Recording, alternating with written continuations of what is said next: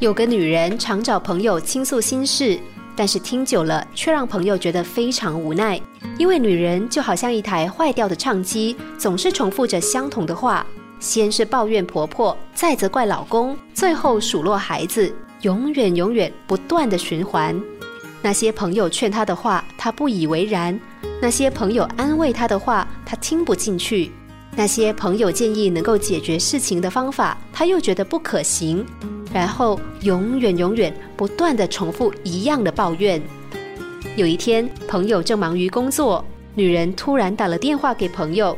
朋友知道这么一聊，一定又会说上一个小时，于是就跟女人说：“抱歉，晚一点再聊好吗？我现在正在忙。”不料女人居然不高兴起来，说：“我只不过有些事情想跟你诉苦，你不想听那就算了。”顿时，朋友觉得自己的耐心真的用完了，并跟他说：“说真的，我确实不想听，因为类似的事情我已经听了很多年了。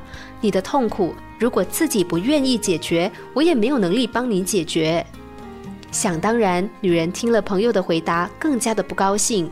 朋友只是希望女人真的能够静下心来，好好的想一想。毕竟可以解决问题的是行动，从来不是抱怨。只知道抱怨，不知道行动，就好像溺水的人不肯去抓身边的救生圈，却只是不断的叫救命一样荒诞可笑。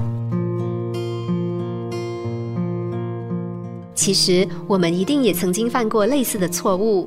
我们在自己的心里画设了一座牢房，然后不停的在牢房里疯狂的兜圈子。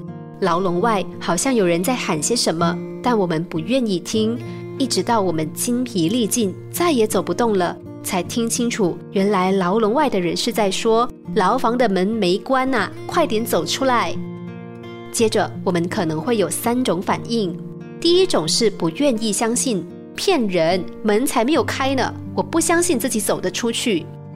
第二种是恼羞成怒，把自己的错误推到别人身上。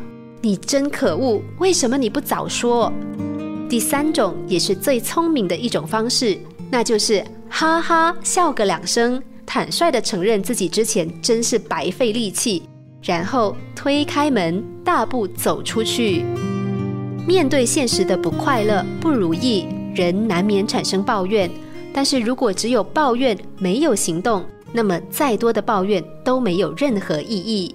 想要逃离内心的牢笼，我们就得先愿意把牢门打开。